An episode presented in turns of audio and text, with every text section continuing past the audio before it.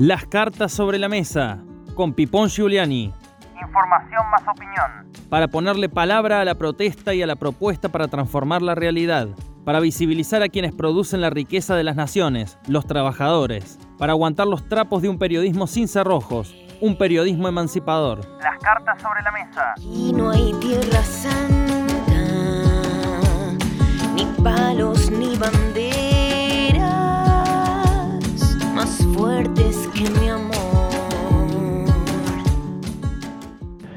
El escándalo provocado por el legislador provincial Oscar González, luego del accidente en el que se llevó puesto un auto por cruzar mal las líneas amarillas en el camino de las altas cumbres rumbo a su pago chico de Tras la Sierra, en el departamento San Javier, ha sido una bofetada en el rostro del gobierno provincial. Ha impactado fuertemente en una administración que había adelantado el lanzamiento del sucesor de Juan Schiaretti como candidato en las elecciones del 2023, el actual intendente de la ciudad de Córdoba, Martín Yarlora. La carrera de Oscar González, la carrera política, está liquidada, no solo porque cometió lo que los especialistas consideran un crimen vial, no se trató de un accidente, fue un acto de negligencia, además cometido con un automóvil de los que graciosamente el Superior Tribunal de Justicia reparte entre los diferentes poderes autos de alta gama judicializados y que González contaba con cuatro de ellos. Seguramente no iba a cumplir ninguna tarea legislativa, legislativa el, el sábado que cometió ese accidente en el que murió una docente y quedaron dos adolescentes severamente accidentadas. O sea que también salió a la luz lo que significa la legislatura como una suerte de concesionaria de autos para una clase política que termina asqueando por la cantidad de privilegios en donde no existen grietas porque allí reciben todos, salvo los pequeños partidos minoritarios, como del izquierdo, puede ser Encuentro Ciudadano o algún otro, los de Hacemos por Córdoba y los de Juntos por Córdoba transan, no negocian. Porque negociar es persuadir, debatir, discutir.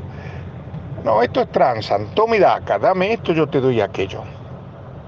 Incluso aparecía entre los portadores de uno de esos automóviles el ex intendente radical de Río Cuarto, Juan Cure, que lo devolvió rápidamente, al igual que un, un legislador del PRO.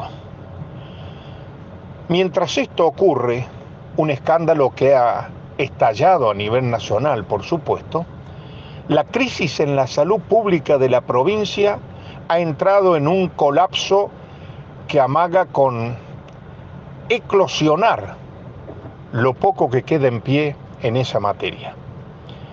Los hospitales, los trabajadores de la salud de los hospitales de la ciudad de Córdoba, de Río Cuarto, del Hospital Luis Pasteur de Villa María, del Hospital Ceballos de Belvín, en toda la geografía de la provincia, médicos, enfermeros, auxiliares, camilleros, personal de la salud está protestando por los magros salarios, por la precarización laboral, por la falta de personal, mientras el gobierno sigue construyendo kilómetros y kilómetros de rutas, sigue destruyendo el ambiente con la construcción de estas autopistas, estas autovías, sigue inaugurando hospitales y, sanatorios que terminan siendo edificios vaciados, cáscaras arquitectónicas sin personal, sin fondos, sin recursos.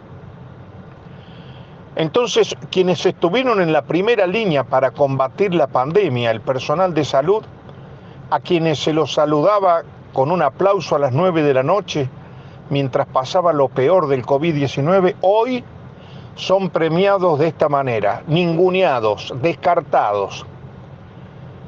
Hay una fuerte reacción del personal de salud en contra de las políticas de destrucción del sistema llevados a cabo por el gobierno de la provincia.